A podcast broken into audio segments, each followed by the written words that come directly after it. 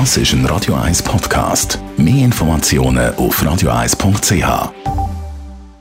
Der Radio 1 Beziehungstyp mit der Paartherapeutin Danja Schifftan. Präsentiert von Paarship, die Schweizer Online-Partneragentur. Paarship.ch Ich habe ja vorher schon das ganz kurz angetönt. Am Brad Pitt, seine neue Freundin, die ist 24, er selber ist 56. Ja, das ist doch ein ziemlich grosser Altersunterschied. Und genau diese Problematik ist heute auch in der Kolumne von der Danja Schiff das Thema.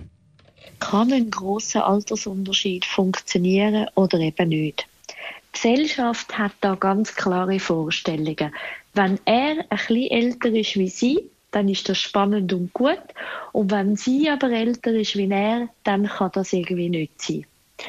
Das stimmt so überhaupt nicht.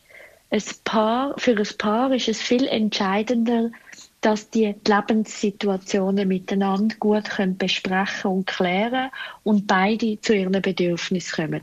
Also angenommen, ein Partner ist viel jünger, hat vielleicht noch viel mehr Bedürfnis zum Beispiel an Partys gehen, rauszugehen, Sachen zu erleben. Und der andere ist viel häuslicher, viel mehr für sich, viel mehr daheim. Dann ist es wichtig, dass man dort zum Beispiel mit einem Kompromiss so weit kommt, dass beide zu ihren Bedürfnissen kommen und niemand sich muss verbeugen für den anderen. Schwierig wird es in einer Lebensphase, wo es um Kind geht, ja oder nein.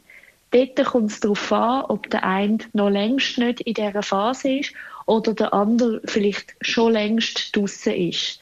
Bei so einer kritischen Phase muss man tatsächlich miteinander überlegen, ob es einem gut geht damit und ob nicht irgendjemand einen grossen Lebenstraum dadurch nicht verwirklichen kann.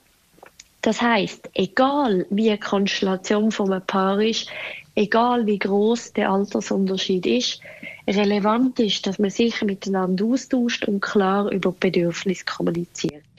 Alle diese Informationen und Tipps von unserer Radio 1 Beziehungsexpertin Danja Schiff dann können Sie natürlich auch noch einmal in Ruhe nachlesen als Podcast auf radio1.ch.